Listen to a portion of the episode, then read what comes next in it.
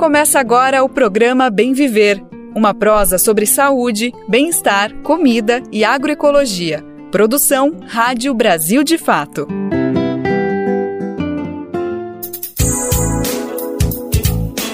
E hoje é terça-feira, dia 19 de setembro de 2023, mais um Bem Viver começando. Eu sou Lucas Weber e te acompanho na próxima uma hora com as principais notícias do Brasil e no mundo. Na edição dessa terça-feira você vai ouvir. Vamos trazer uma boa notícia. Um relatório do Ministério da Defesa aponta que as áreas de garimpo ilegal na terra indígena Yanomami tiveram uma redução de quase 80%.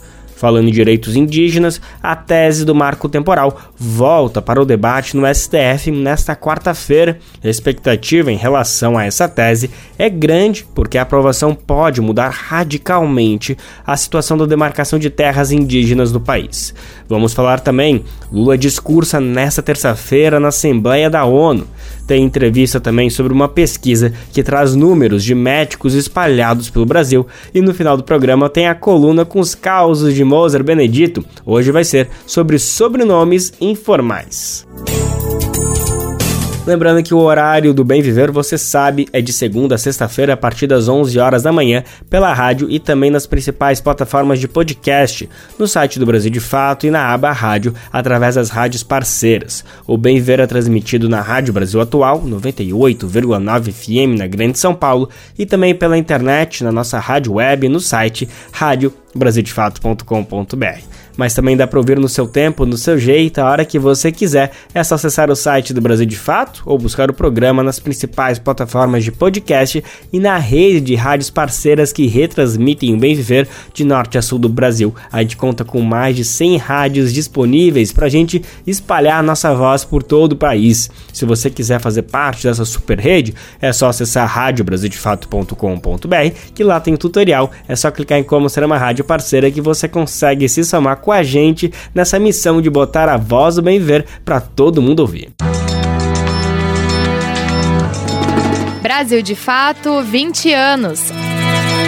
Apoie e lute.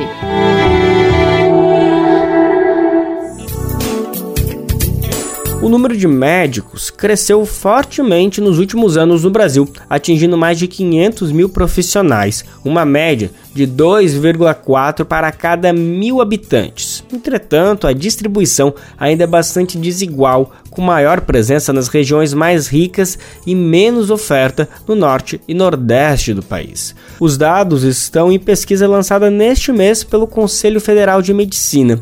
O levantamento da demografia médica brasileira foi elaborado por pesquisadores da Faculdade de Medicina da Universidade de São Paulo e chegou à sua quinta edição, avaliando a evolução dos profissionais dessa carreira. Entre 2010 e 2020, o Brasil ganhou 180 mil novos médicos e a taxa de aumento do número desses profissionais foi maior do que a da crescimento da população em geral, ampliando o indicador de 1,7 para 2,4 por mil habitantes, isso nos últimos 10 anos. Em entrevista ao Brasil de Fato, o Dr. César Eduardo Fernandes, que é presidente da Associação Médica Brasileira, destacou que o nosso país galgou espaços no ranking internacional. Nessa última edição do levantamento, quando considerada a média por mil habitantes, o país ficou à frente de outras nações como México, Japão, Coreia do Sul e Colômbia e ficou ali coladinho com os Estados Unidos. Mas ele fez questão de destacar como ainda existe uma grande discrepância no Brasil, nas suas regionalidades, e isso é um problema que a gente precisa com certeza arrumar, e ele apostou nos mais médicos, ainda que comentou que esse programa, lançado, relançado, melhor dizendo, pelo governo federal, é uma grande aposta, mas precisa se consolidar como uma política de Estado, não como uma política de governo. Bom, eu conversei com o Dr. César Eduardo Fernandes e a gente vai conferir agora a conversa que eu tive com ele. Antes de começar a nossa conversa, Dr. César Eduardo Fernandes, eu gostaria de agradecer a presença do senhor, em nome aqui da Associação Médica Brasileira. É um prazer falar com o senhor ainda mais frente a esses números que explicam tão bem qual é a realidade brasileira, claro, a realidade dos médicos e médicas, esse setor, mas que com certeza conversa com outros setores e, no final das contas, fala da situação da população brasileira. Então, doutor, obrigado pela disponibilidade. Lucas, eu é que agradeço a oportunidade que você me dá para falar de um assunto que, como você antecipou, né, é de extrema importância para a população, não é que sempre depende do provimento de médicos, do provimento de boa assistência médica, e é nesse cenário que certamente nós analisaremos os números apontados por esse trabalho feito pela Faculdade de Medicina da USP e pela Associação Médica brasileira. Então, agradeço muito a oportunidade. Que ótimo. Vamos falar dele, dessa parceria tão importante que resultou nesse estudo, Demografia Médica no Brasil 2023, números que só são possíveis graças a esse trabalho do IBGE, me parece importante também fazer referência, que é isso, as coisas têm que funcionar em juntas para a gente conseguir ir chegando mais na ponta, conseguir esmiuçar esses dados.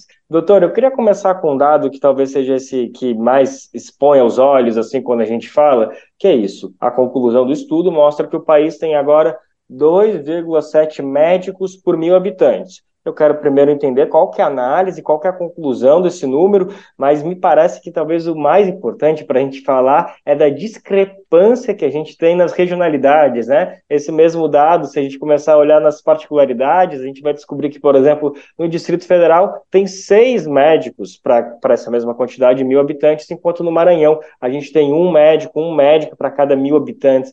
Doutor, eu sei que não é muito por aí a questão, mas o que, que te chama mais atenção? Entender esse número geral de 2,7 médicos para mil habitantes no Brasil ou ver essas particularidades, essas desproporções regionais que o Brasil apresenta? Você já fez de introdução uma análise que tem muito do que eu quero comentar, não é? Veja, nós vivemos um país que tem a singularidade em relação ao conjunto de países que nós temos no mundo, o nosso país tem uma singularidade. Nós somos um continente, é um país de extensão territorial e que você vai encontrar quatro, cinco países que possam é, ter a nossa extensão ou estar um pouquinho adiante, né? É, é um país enorme e com imensas diferenças regionais sobre quaisquer aspectos que você vai analisar. Né, sobre aspecto educacional, financeiro, de qualidade de vida, é, IDH. Nosso país é um país diverso. Nós temos vários países dentro do mesmo país se é que eu posso fazer esse tipo de analogia. Né? Então, nós temos regiões do nosso país que eles oferecem condições de vida que se assemelham a países de primeiro mundo, né? que se assemelham aos Estados Unidos da América, que se assemelham a países europeus, países escandinavos. Né? E nós temos países aqui que se assemelham, pa países não desculpem, regiões do país, né? que se assemelham à África subsaariana. Né? Então, nós temos um país diverso. E, claro, é nesse contexto que estão os médicos brasileiros. Se você for pegar por números, o nosso número 2,7 por mil habitantes, uma análise desarmada diria: puxa, vamos comparar isso com outros países. Pergunto, por exemplo, quantos médicos por mil habitantes tem nos Estados Unidos? Vamos pegar logo os Estados Unidos, né, que é um, é um bom referencial de comparação com o país desenvolvido. E nós vamos encontrar lá quantos médicos por mil habitantes.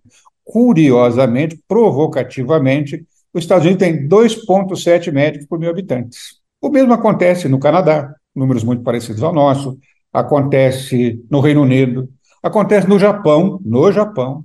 Então, você vê, se eu for analisar, eu falo, nós estamos rodeados por, por países de primeiro mundo. No Brasil, ficou bonito nessa fotografia. Né? Será que realmente eu posso fazer essa leitura? Né? E nós estamos fazendo uma leitura, eu queria registrar, quantitativa. Essa não é uma leitura qualitativa. Depois, se houver tempo, nós podemos falar da qualidade da nossa assistência médica. Né? O que nós estamos aqui interpretando são números, são razões de número de médicos por população. É, e você já antecipou na estruturação da sua pergunta é, o seguinte: olha, mas essa, é, essa realidade ela não se repete por igual em todas as regiões do país. Era diferente. Você deu bons exemplos aí. Né? Você buscou o Distrito Federal, que, como Estado, né, nós temos é, considerando os nossos estados do Distrito Federal, nós temos 27 estados na nossa federação, incluindo o Distrito Federal. É, o Distrito Federal é o que tem o maior número de médicos por habitante entre os estados do, do, do, país, até porque o estado do Distrito Federal é pequeno, é tudo ali ao redor de Brasília, né? Então você tem um número excessivo de médicos, um número gritante de médicos, né?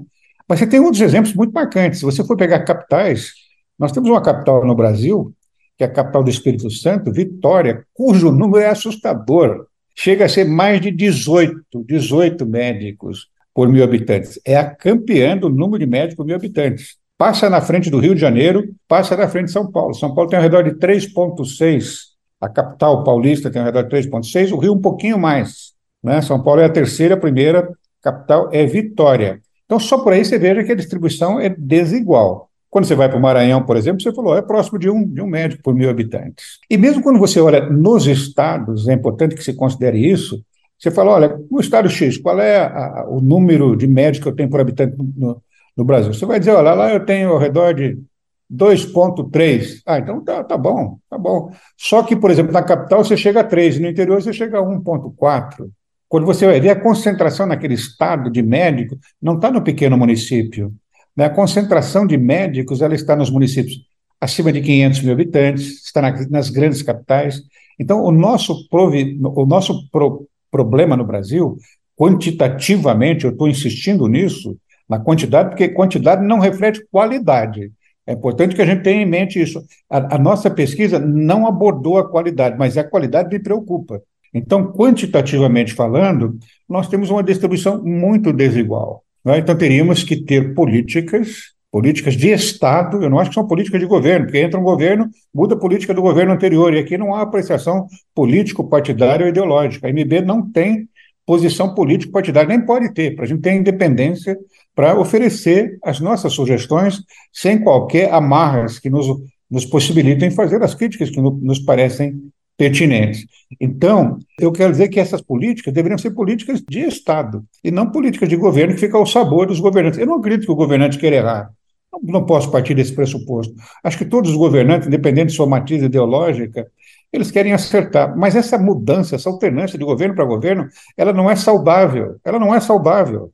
Nós precisamos ter uma política de perenidade, e para isso tem que ser política de Estado. É a única maneira que eu vejo de acertar o provimento de médicos no Brasil. Perfeito, doutor. Achei muito pertinente como você fez questão de enfatizar ao longo da sua fala algumas vezes como a gente precisa ter um olhar para a questão quantitativa e outro para a qualitativa. Eu vou ser obrigado a trazer esse assunto aqui para a nossa conversa, mas antes, só para a gente não perder um pouquinho esse fio da meada, que você estava conversando sobre isso, que a gente precisa de políticas de Estado, não políticas de governo, uh, mas frente a essa questão dessa dificuldade de regionalizar, de unificar a oferta de médicos para que tenhamos mais Espíritos Santos, mais vitórias, né, como você fez, que tem 18 por mil habitantes. Bom, não precisamos chegar nesse número que, né, parece que talvez seja um pouco de exagero, mas para que a gente consiga, ao menos que a média de 2,6, 2,7 seja mais ou menos unânime entre todas as regiões.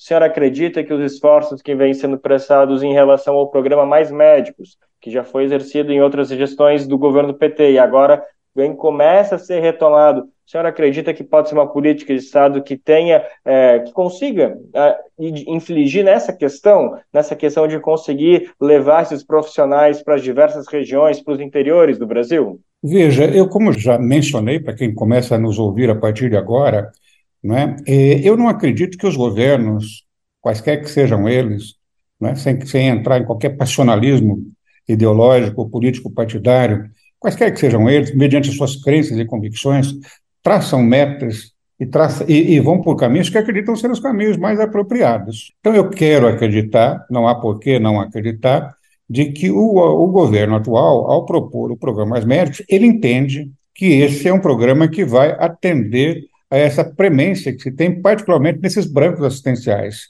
de locar médicos onde esses médicos não existem. Tirando a questão de trazer médicos sem revalida, que isso é algo inaceitável para nós brasileiros, né? mas parece que é uma questão que esse governo, embora tenha validado trazer médicos sem revalida novamente, que são aqueles médicos formados no exterior e que não precisam revalidar o diploma aqui no Brasil, né? Isso, isso, é mais ou menos como jabuticaba, né? Só existe no Brasil. O médico brasileiro ele pode ir para qualquer lugar do mundo e eles, são, eles estão indo, são competentes. Então ele quer, ele quer exercer a medicina dele na América, formado aqui no Brasil.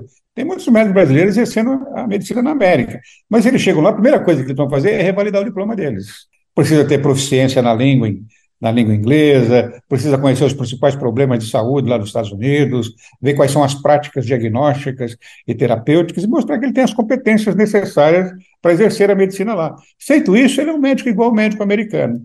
Então, trazer um médico para o Brasil sem nenhuma xenofobia, nós achamos bom. Pode trazer médico de qualquer país. Porém, é obrigatório que ele faça um exame de revalida. Isso é para a segurança da população. Né? Então, nós fomos é, recebidos pelo, pelo governo atual, com, com, com, com muita educação, com muita gentileza, é, não nos sonegaram nenhuma informação, e a única informação que nós colocamos que era inaceitável para nós para nós que eu digo, é para a Associação Médica Brasileira, para os médicos brasileiros, pensando na, na segurança da população. Então, eh, eu acho que o programa Mais Médicos, no entender desse governo, é um programa de provimento que eles acreditam que vai resolver o problema. Qual é a minha crítica aos mais médicos? Não é em relação à intenção do governo, né? a minha crítica aos mais médicos é que ela é uma política de governo, não é uma política de Estado, é uma política de caráter efêmero. Né? Você pode, o médico fica lá quatro anos, hoje até prorrogar, ele pode ficar mais quatro, mas fim desse processo, terminou o vínculo dele não é? ele, não, ele não tem uma carreira de Estado, ele não, tá, ele não é como um juiz de direito, não é como um promotor, não é? que o indivíduo começa numa cidade pequena do interior e ele vai, como funcionário de Estado, ou vai se radicar definitivamente ali, ou ele pode eventualmente migrar para uma cidade maior.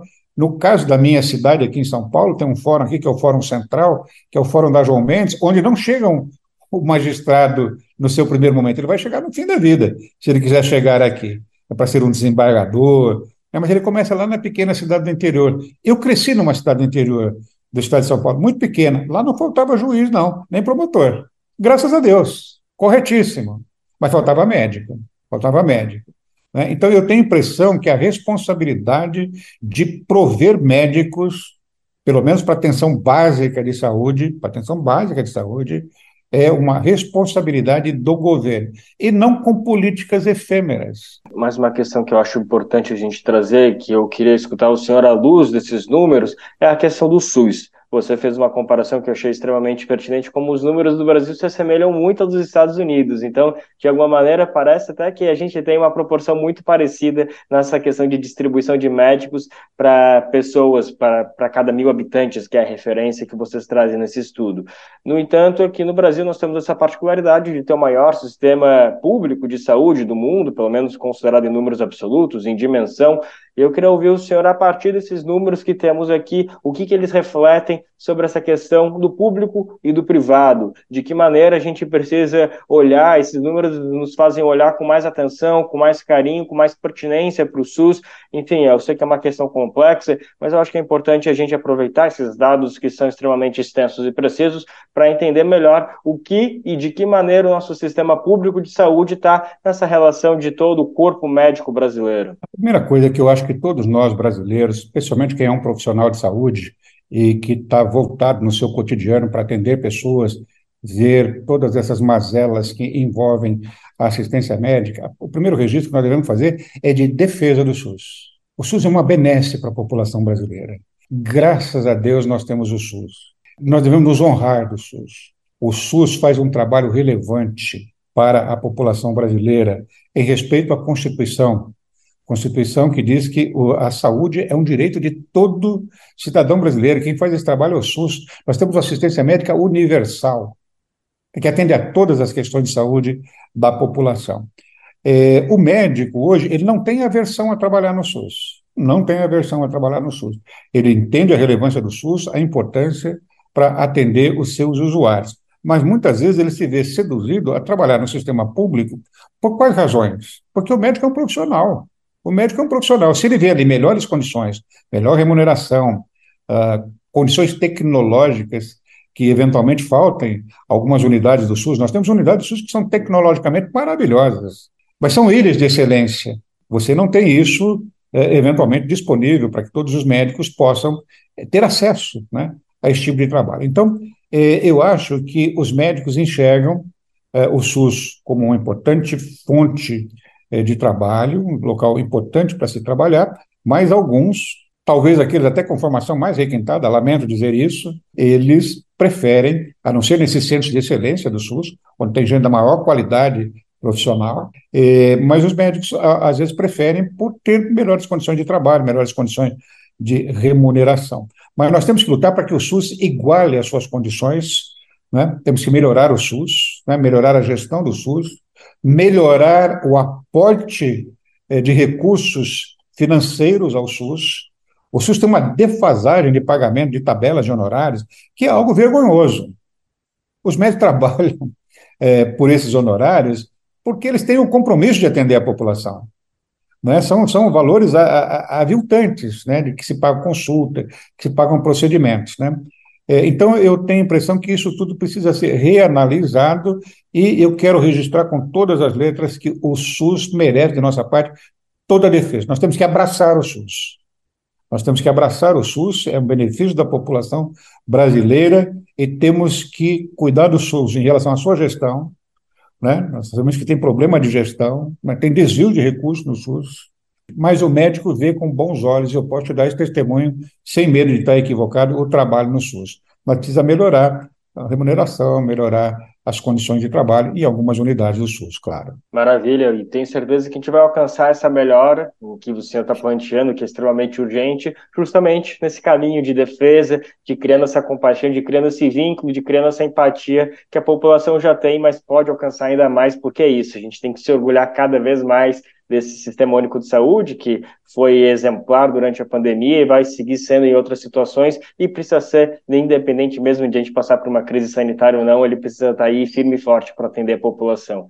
Doutor, infelizmente, eu, eu, ainda tinha alguma série de perguntas aqui, a gente nem conseguiu falar de tudo que a gente prometeu ao longo da conversa, mas eu tenho certeza que a gente conseguiu minimamente dar conta do recado, de entender um pouquinho da dimensão desses números, e a gente vai com certeza voltar a conversar, a falar sobre eles, vamos achar novas abordagens, porque é importante valorizar essa pesquisa que foi realizada pela Associação Médica Brasileira, instituição da qual o senhor é presidente, e também da Faculdade de Medicina da USP. Então, doutor César Eduardo Fernandes, obrigado mais uma vez pela disponibilidade. Eu que agradeço, parabenizo você pela lucidez das questões que é, me colocou, não é? é? e acho que foi um espaço importante para a gente falar dessa questão de importância primeira para a população brasileira, que é a questão da assistência médica. Muito obrigado pela oportunidade. Se tem um termo que a gente repete muito no bem viver, é agroecologia. Isso porque ele é um conceito que está presente desde o nascimento do programa.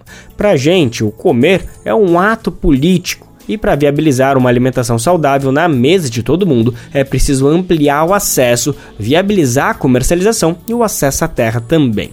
Ela surge como uma crítica ao modelo agroindustrial e hoje ela tem um entendimento mais amplo, dialogando com várias áreas do conhecimento e traz debates desde a produção até o consumo. Quando a gente fala no assunto, é impossível não lembrar da agrônoma Ana Primavesi, que foi a precursora da agroecologia no país e que se tornou uma referência internacional com seus estudos sobre o manejo agroecológico do solo, com técnicas que respeitam os ciclos da natureza. A gente vai ouvir agora como se desenvolveu um processo de agroecologia no Brasil nos últimos anos no momento agroecológico com Daniel Lamir.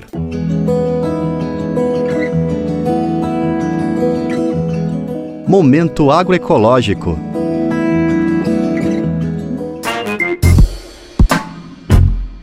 Será que agroecologia seria apenas produzir alimentos sem agrotóxicos? Algumas pessoas permanecem com essa visão incompleta ou talvez atrasada sobre o assunto.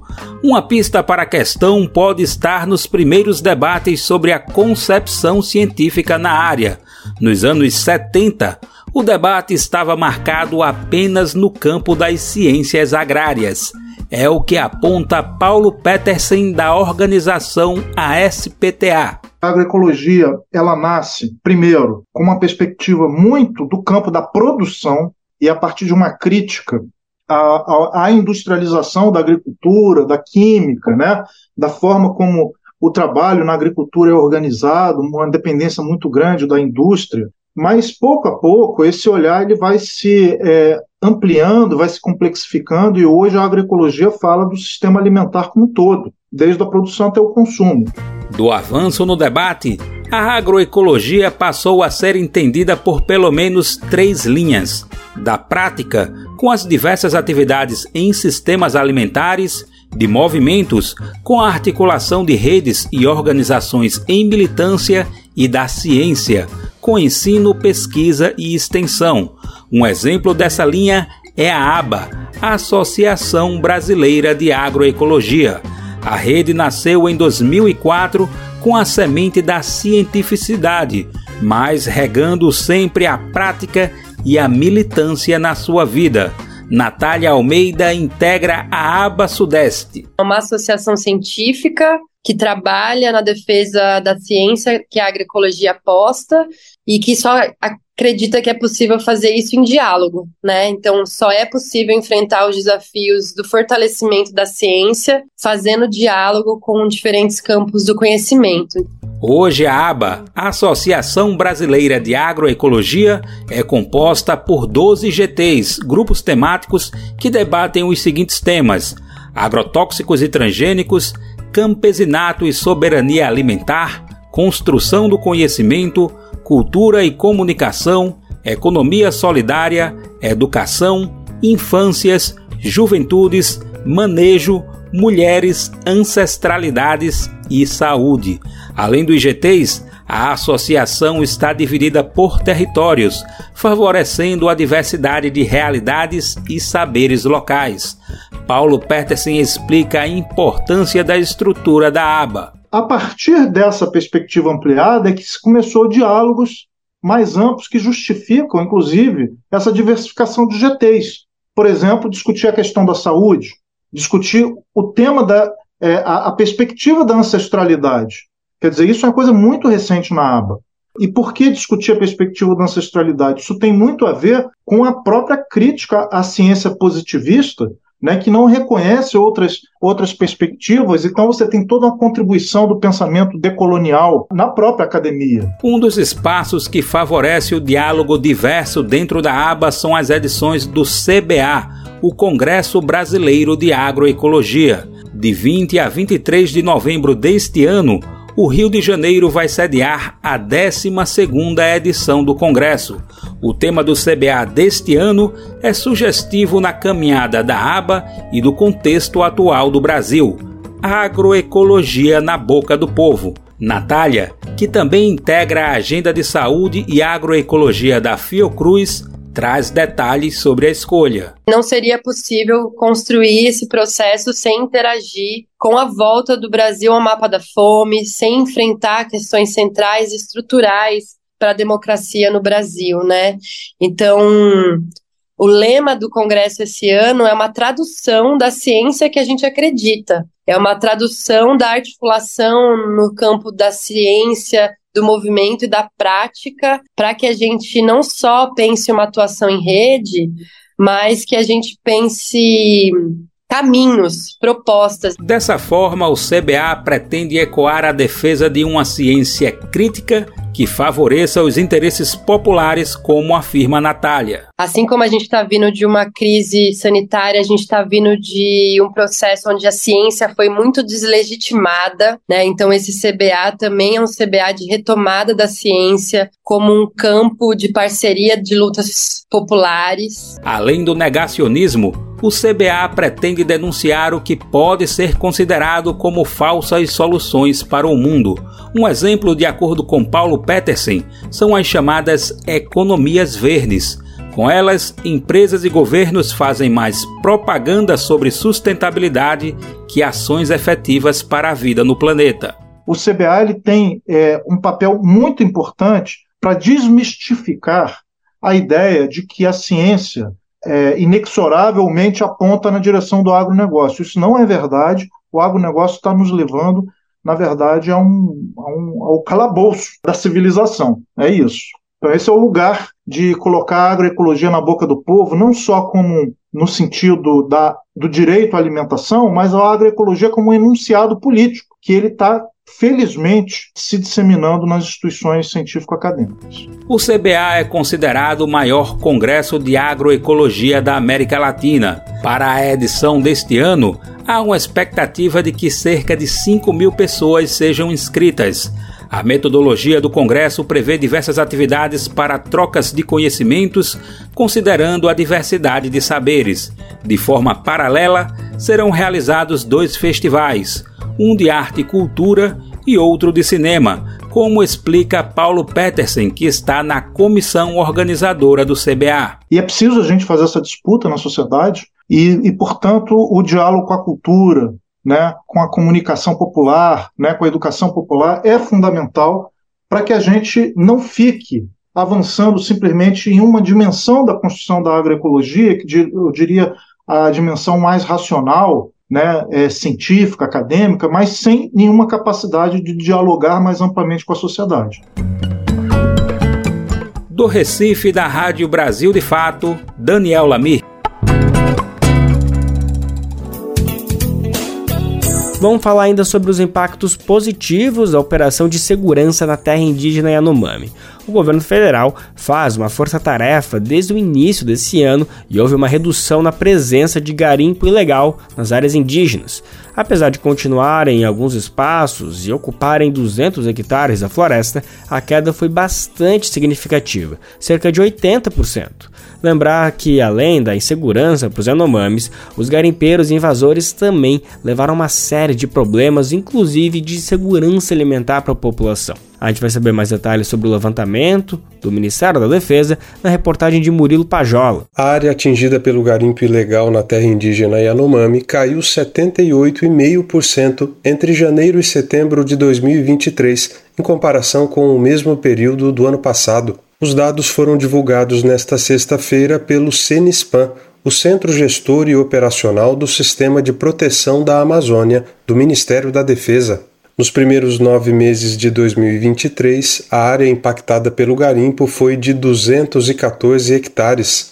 Já no ano passado, a atividade ocupou 999 hectares, conforme aponta o monitoramento por satélite do mesmo CENISPAN. Na terra indígena Yanomami, o garimpo ilegal provocou uma crise humanitária ignorada pelo governo Bolsonaro. Isso resultou na morte, por causas evitáveis, de pelo menos 570 crianças indígenas. Segundo o Ministério da Defesa, a redução de quase 80% indica que a presença dos garimpeiros está restrita a pequenas áreas da região. Ainda de acordo com a pasta, as maiores concentrações de invasores foram desmobilizadas.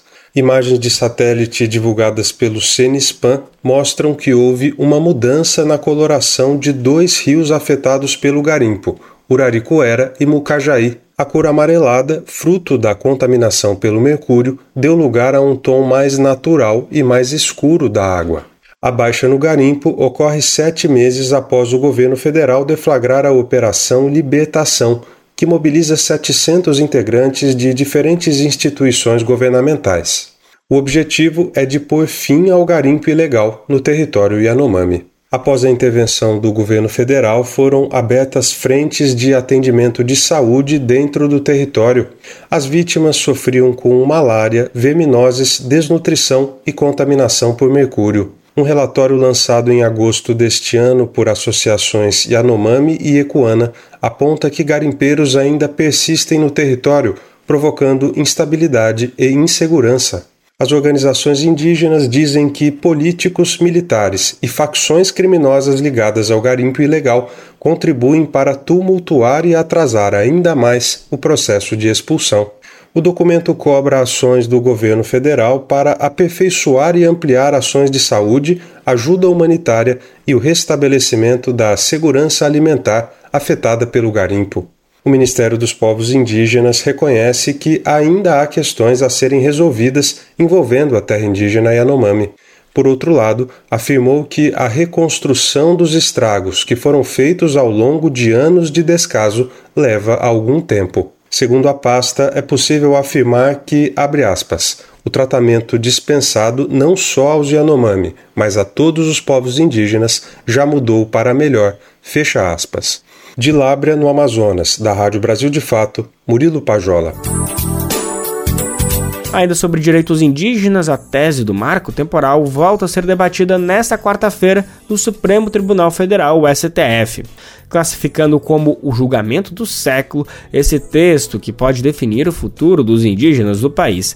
Ele trata das demarcações das terras e agora vai ser retomado nessa quarta-feira. A tese afeta quase um milhão de comunidades de diferentes etnias por todo o país.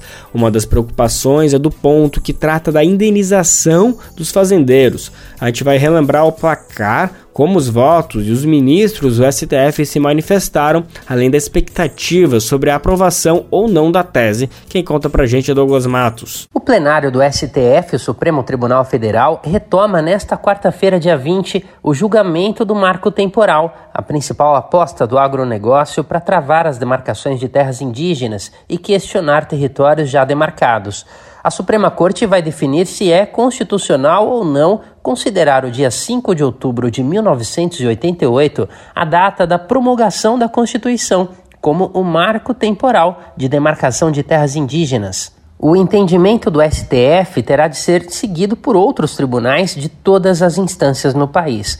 Se não conseguirem provar que ocupavam a área na data exata, centenas de grupos de indígenas que foram expulsos de forma violenta dos territórios, como ocorreu regularmente na ditadura militar, por exemplo, perderão o direito à terra em caso de reconhecimento da tese. O setor jurídico do CIMI, que é o Conselho Indigenista Missionário, estima que a aprovação afetaria 90% das mais de 200 terras indígenas que estão em processo demarcatório. Por isso, a análise do STF é chamada de julgamento do século e considerada uma pauta prioritária por todas as organizações indígenas e indigenistas no país. Atualmente, o placar da votação está em 4 a 2 contra a tese jurídica defendida por ruralistas. Os únicos votos favoráveis são dos dois indicados à corte pelo ex-presidente Bolsonaro, André Mendonça e Nunes Marques. Até agora foram contra o marco temporal os ministros Edson Fachin, Alexandre de Moraes, Cristiano Zanin e Luiz Roberto Barroso.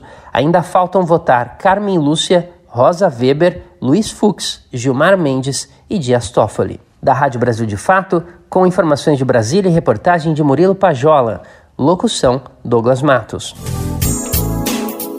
Aí em Brasília, na Câmara dos Deputados, três CPIs devem encerrar os trabalhos nas próximas semanas. A comissão que investiga o MST, fraudes às lojas americanas e a manipulação dos resultados em partidas de futebol terminam em 26 de setembro. Todas começaram o trabalho em maio e devem apresentar os relatórios finais para serem entregues até a próxima quarta-feira, dia 21. E qual a importância desse relatório? E por que eles são documentos tão importantes que a gente precisa ter atenção? Dessa apuração que dura 120 dias, né? E podem trazer desde indiciamento de pessoas para até responsabilização e propostas para o Congresso. A gente vem trazendo esse tema aqui no programa e as discussões sobre os desdobramentos, os depoimentos dessas comissões. A gente vai saber como está cada uma delas agora num balanço produzido pela nossa repórter Caroline Oliveira. Nas próximas semanas, três comissões parlamentares de inquérito chegam ao fim na Câmara dos Deputados. São elas a CPI do MST, o Movimento dos Trabalhadores Sem Terra, a da Americanas e a da manipulação de resultados em partidas de futebol. As comissões, que foram iniciadas em maio deste ano, estavam previstas para acabar no último dia 14 de setembro, mas o presidente da Câmara, o deputado Arthur Lira, estendeu o prazo por mais 12 dias após pedido dos presidentes dos três colegiados. Assim, o final está programado para o dia 26 de setembro, quando os relatórios devem ser votados pelos membros. O fim da coleta de informações deve ocorrer antes, portanto, até a próxima quinta-feira. No relatório, os integrantes da comissão podem sugerir o indiciamento de investigados ao Ministério Público e à Advocacia Geral da União. Eles também podem sugerir projetos de lei ao Parlamento. O documento final da CPI da pandemia, por exemplo, propôs o indiciamento de Jair Bolsonaro e outras 65 pessoas, além de duas empresas. O relator da CPI das Americanas, o deputado Carlos Chiodini, do MDB, já apresentou o relatório que deve ser votado nesta terça. No documento, ele afirma que o esquema que levou a um prejuízo de 40 bilhões de reais na empresa é um dos maiores escândalos contábeis já vivenciados no cenário corporativo. Chiodini, no entanto, afirma que a comissão não foi capaz de encontrar de forma precisa os responsáveis pelas fraudes e os lançamentos indevidos. Ainda assim, propõe quatro projetos de lei, entre eles um que obriga acionistas e auditores de uma empresa a se responsabilizarem pelos danos causados. Os partidos PL e PSOL criticaram o documento final e devem apresentar um relatório paralelo. Na CPI do MST, o deputado Ricardo Salles, do PL, deverá apresentar o relatório nesta quinta-feira, dia 21.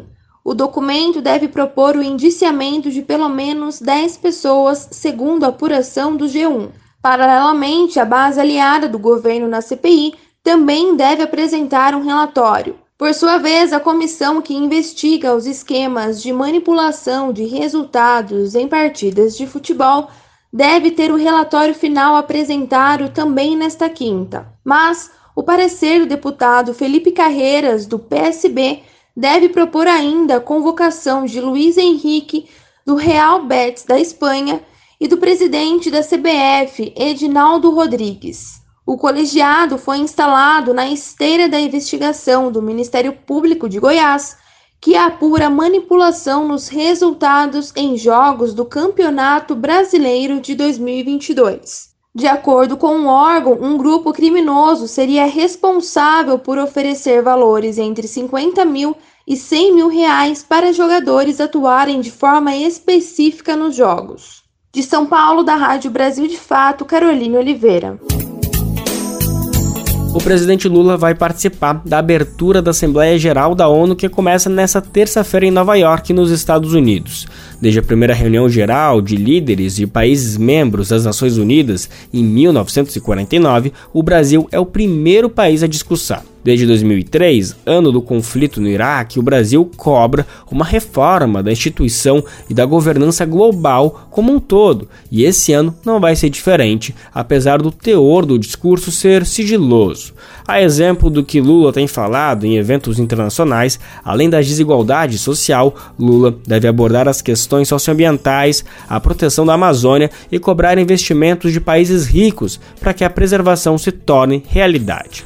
Lula deve permanecer na cidade de Nova York até a próxima quinta para encontros, inclusive com o presidente dos Estados Unidos, Joe Biden. O tema é sobre direitos trabalhistas e trabalho decente. Além de Biden, ele tem marcado reuniões com o presidente do Conselho Federal da Suíça, Alain Berset, e o ex-primeiro-ministro do Reino Unido, Gordon Brown. Mais detalhes sobre a agenda do presidente nos Estados Unidos a gente vai saber agora com Ana Lúcia Caldas. O presidente Luiz Inácio Lula da Silva está em Nova York, nos Estados Unidos, onde faz nesta terça-feira o discurso de abertura da sessão de número 78 da Assembleia Geral das Nações Unidas, na sede da ONU. Será a oitava vez em que Lula faz o pronunciamento. Em seus dois primeiros mandatos, ele deixou de comparecer apenas em 2010. Entre os temas abordados, a necessidade de uma reforma no sistema de governança global. O presidente tem afirmado que o modelo atual, criado depois da Segunda Guerra Mundial, não representa mais a geopolítica do século XXI. Para ele, o que se quer é criar novos mecanismos que tornem o mundo mais igual do ponto de vista das decisões políticas, como, por exemplo, a questão dos membros permanentes do Conselho de Segurança da ONU. Na quarta-feira, vai ser a vez de Lula lançar com o presidente dos Estados Unidos, Joe Biden, uma iniciativa global para a promoção do trabalho decente. Na agenda do presidente, várias reuniões bilaterais com outros líderes e representantes de entidades internacionais. Na comitiva que acompanha o presidente Lula estão sete ministros, além do ministro-chefe da Secretaria de Comunicação, Paulo Pimenta. Da Rádio Nacional em Brasília, Ana Lúcia Caldas. Você sabe que as vacinas brasileiras se desenvolveram ao longo de décadas, né? Este ano faz 50 anos do Plano Nacional de Imunização e a Rádio Nacional está com uma série de reportagens sobre a história da vacinação no país. O acúmulo de conhecimento tecnológico e científico no Brasil fez com que ocorresse um aprimoramento das vacinas e possibilitou, por exemplo, o país ter um plano de ação mais efetivo e rápido para o combate à Covid-19. Mas você sabe como esses imunizantes atuam no organismo? A gente vai saber agora alguns detalhes na reportagem especial de Tâmara Freire. Achou estranho esse mugido logo no começo de uma matéria sobre vacina? Pois saiba que as vacas e a vacinação têm uma relação bem estreita, que remonta ao ano de 1796. Foi quando o inglês Edward Jenner observou que ordenhadeiras de vaca que contraíam varíola animal pareciam imunes à forma humana da doença. Então ele teve uma ideia coletou um pouco de secreção das feridas de uma mulher com varíola bovina e injetou em um menino saudável. O menino adoeceu, mas se curou rapidamente. Em seguida, Jenner injetou no menino a secreção de uma pessoa com varíola humana. Apesar do método condenável, já que ele usou uma criança como cobaia, sob risco de contaminá-la com uma doença mortal, o menino não contraiu a varíola, pois tinha sido imunizado pelo vírus bovino. A palavra vacina, aliás, deriva do termo em latim vacinae, que significa justamente da vaca. O vice-presidente da Sociedade Brasileira de Imunizações, Renato Kifuri, explica que o princípio das vacinas se mantém o mesmo, até para as versões mais modernas. Estimular o nosso sistema imunológico para produzir as células de defesa contra um microorganismo qualquer, sem que isso cause doença na pessoa. Ou seja, nós enganamos o nosso sistema imune, apresentamos a ele algo que se pareça com o agente causador da doença, para quando nós encontrarmos de fato esses vírus, essas bactérias na vida real, nós já estejamos com uma resposta imune pronta para se defender e não adoecer. E quando adoecer, eventualmente adoecer de forma mais leve. No final do século XIX e nas primeiras décadas do século XX, diversos avanços contribuíram para a produção de vacinas cada vez mais seguras, eficazes e possíveis de serem produzidas em larga escala. E de acordo com o Dr. Kifuri, a evolução continuou de maneira constante. As vacinas originalmente foram desenvolvidas com micro-organismos vivos e enfraquecidos, atenuados, a ponto de não causar doença e estimular nossa resposta imune. Depois vieram outras tecnologias, utilizando fragmentos desses vírus ou bactérias inativados ou mortos. Às vezes ele é a própria bactéria inteira inativada.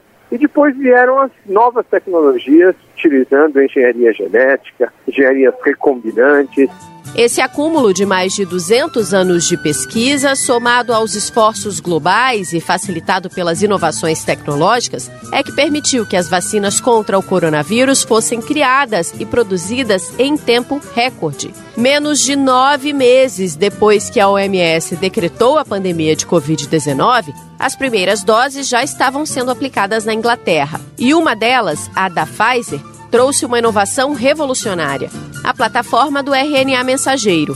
Kifuri ressalta que a descoberta é promissora pela sua flexibilidade. Para diversas outras doenças, não só as doenças infecciosas, mas hoje se fala de desenvolvimento de vacinas para câncer, para tratamento de doenças cerebrovasculares, cardíacas, a produção de uma proteína num ambiente extremamente seguro, já que são vacinas sintéticas, não utilizam micro-organismos vivos e, consequentemente, a biossegurança, a logística de produção pode revolucionar todas as vacinas que a gente já conhece. É consenso entre os especialistas de todo mundo que as vacinas foram um fator de maior impacto na saúde humana na história recente. Um grande exemplo do poder delas é a erradicação da varíola. Há indícios de que a doença existia desde o Egito Antigo, causando surtos mortais que mataram cerca de 300 milhões de pessoas só no século XX. Graças à vacinação em massa, desde os anos 80, o vírus não circula mais em nenhum lugar do mundo. Uma curiosidade: a música que embala esta reportagem é Naquele Tempo, de Pixinguinha.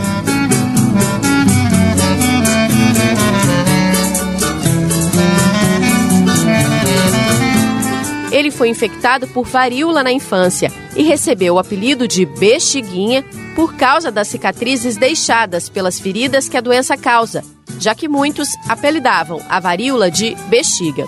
Se tivesse nascido em anos mais recentes, certamente o Rei do Choro seria conhecido por outro nome. Com a colaboração de Vinícius Lisboa, da Agência Brasil, da Rádio Nacional no Rio de Janeiro, Tâmara Freire. Essa reportagem faz parte da série especial PNI 50 anos. Meio século do Programa Nacional de Imunizações do Brasil. A situação socioeconômica do Brasil piorou muito na gestão de Jair Bolsonaro. Além da situação de saúde pública na pandemia, a população passou a ter que se virar para conseguir emprego e renda, e muitas partiram para o trabalho informal houve uma intensificação da insegurança alimentar e da fome. Enfim, os brasileiros tiveram que se virar para sobreviver no país. E muitos tiveram que se endividar para conseguir pagar as contas e pagar o básico mesmo. O percentual de famílias com dívidas chegou a 77,1%. 9% só no ano passado. A gente vai saber mais detalhes, a reportagem de Vinícius Konchinski e a locução é de Rodrigo Gomes. A economia brasileira começou o ano com o endividamento da população em queda. De janeiro para agosto deste ano, o percentual de famílias endividadas caiu, mas não o suficiente, de acordo com economistas ouvidos pelo Brasil de Fato. Segundo a Confederação Nacional do Comércio, em sete meses, o percentual de endividados caiu de 78% para 77,3%. O patamar foi alcançado principalmente durante o governo de Jair Bolsonaro, do PL. Entre 2019 e 2022, período em que o ex-presidente governou o país, a média anual de famílias endividadas saltou 14 pontos percentuais. Segundo economistas, o endividamento é hoje uma trava à retomada do crescimento econômico no país, pois limita o consumo das famílias. O governo do presidente Luiz Inácio Lula da Silva, do PT, lançou o programa Desenrola Brasil para tentar resolver essa questão. Mas, na avaliação de analistas, uma solução definitiva não será simples. O endividamento das famílias começou a se agravar no país ainda em 2015. Na época, o Brasil era governado pela ex-presidenta Dilma Rousseff, do PT, e entrou em recessão econômica. O produto interno bruto recuou e o rendimento do trabalhador também caiu, e o desemprego começou a subir. Mas naquele ano, a taxa média de endividamento ficou em 61%. Em 2016, a taxa até caiu e se manteve abaixo dos 61% até 2018, ano em que Bolsonaro venceu a eleição presidencial.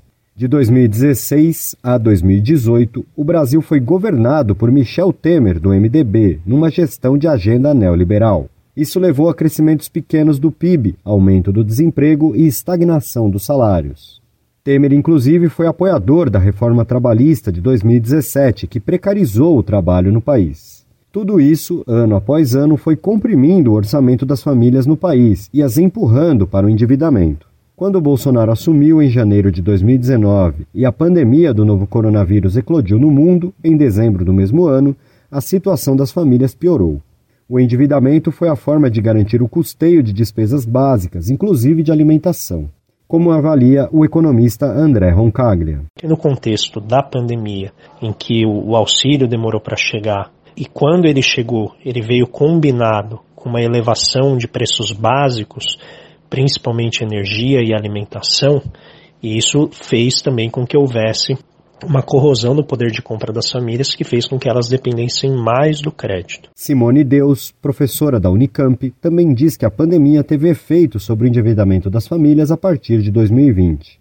Ela ressalta o papel dos juros nesse aumento das dívidas. De 2020 a 2022, os juros médios cobrados das famílias brasileiras passou de 41% para 52% ao ano, segundo a Confederação Nacional do Comércio. Então, essa combinação de declínio súbito da economia, né, com taxa de juros muito elevadas, mesmo que a gente tenha uma recuperação nos níveis que a gente está vendo, né, 2,5%, 3% ao ano, isso não é suficiente para evitar esse efeito que é um aumento de endividamento das famílias. Para Deus, a redução da taxa de juros cobrada por bancos para níveis razoáveis é fundamental para a redução do endividamento das famílias. Hoje, os bancos são os principais credores no país, já que 85% das famílias com dívidas têm contas a pagar no cartão de crédito.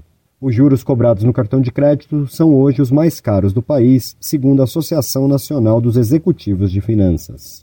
A taxa é de 425% ao ano, em média. De São Paulo, da Rádio Brasil de Fato, com reportagem de Vinícius Konchinski, locução Rodrigo Gomes.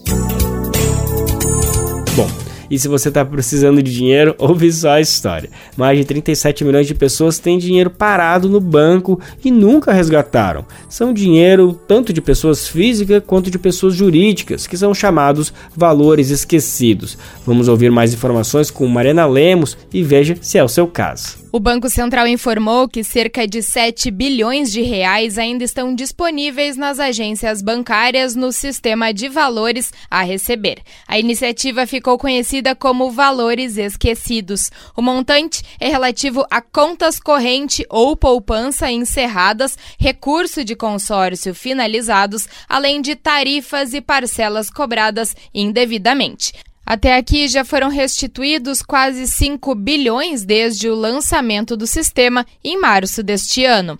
Para saber se há valores em seu nome ou no nome de sua empresa, o cliente deve acessar o link do Banco Central. No caso das pessoas físicas, é preciso informar o número de CPF e a data de nascimento. Também é possível consultar se há valores em nome de pessoas falecidas. Para pessoas jurídicas, além do número do CNPJ, é necessário incluir a data de fundação da empresa. Segundo o Banco Central, a maior parte dos beneficiários que têm dinheiro a receber tem créditos de no máximo 10 reais. Na sequência, vêm as pessoas que têm entre 10 reais e um centavo a 100 reais. Pessoas cujos valores a receber são mais altos são a minoria. Não há prazo estipulado para solicitar a devolução do dinheiro, que ficará disponível até que os titulares façam a solicitação do saque. O Banco Central também divulgou alerta para os riscos de golpes envolvendo o sistema. O site oficial do sistema Valores a Receber é a única forma de acesso às informações e ao agendamento. O banco lembrou que os serviços são totalmente gratuitos, ou seja, ninguém deve pagar ou ser cobrado para ter acesso aos valores. Além disso, a instituição lembrou que não são enviados links e ninguém entrará em contato para tratar sobre o assunto ou confirmar dados pessoais. Por isso, qualquer contato feito por e-mail, mensagem de texto, WhatsApp ou Telegram deve ser ignorado, pois certamente se tratará de um golpe.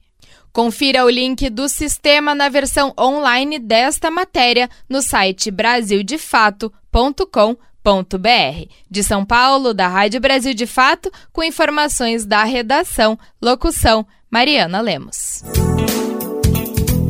E agora sim, hora do colunista da semana, Mozart Benedito. Você já ouviu falar de sobrenomes informais? Pois é, eles existem e viraram quase um apelido em cidades do interior do nosso país. A gente vai ouvir o caso do Tônico Barulho, que passou esse sobrenome diferente, que passou de geração em geração.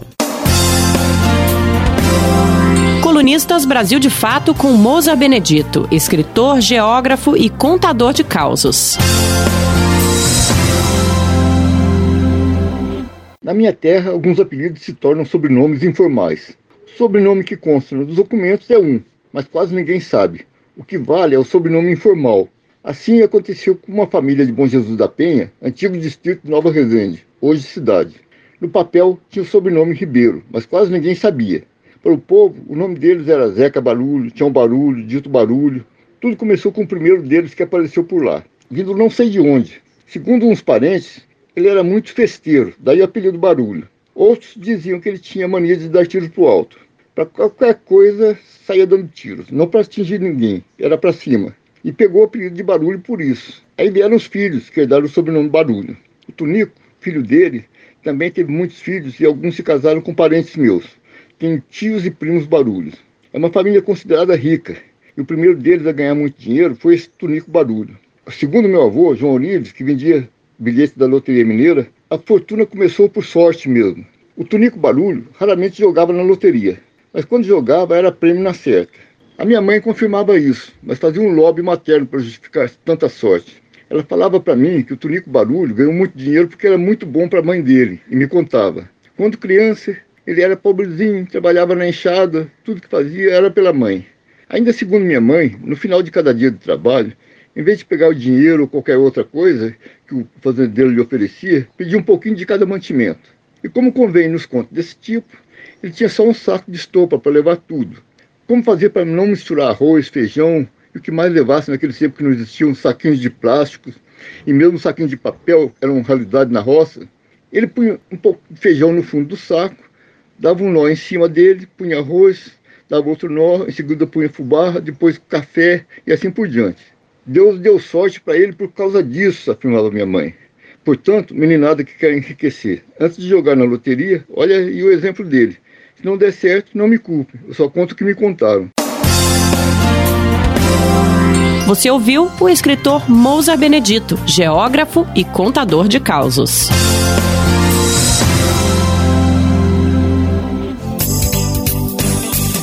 E assim, mais um Bem Viver fica por aqui. Muito obrigado pela sua companhia. A gente agradece a sua companhia por aqui e se fala amanhã a partir das 11 horas da manhã. Lembrando que você pode nos ouvir na Rádio Brasil Atual 98,9 FM na Grande São Paulo ou no site radiobrasildefato.com.br. O programa vai ao ar em diversas rádios pelo país e a lista completa de emissoras que retransmitem o Bem Viver você encontra no nosso site na matéria de divulgação diária do programa.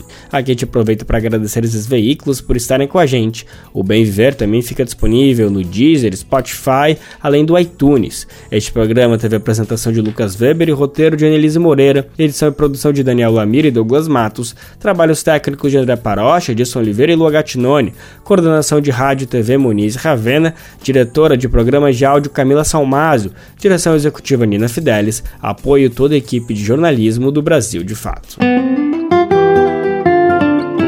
Você ouviu o programa Bem Viver, uma prosa sobre saúde, bem-estar, comida e agroecologia. Produção Rádio Brasil de Fato.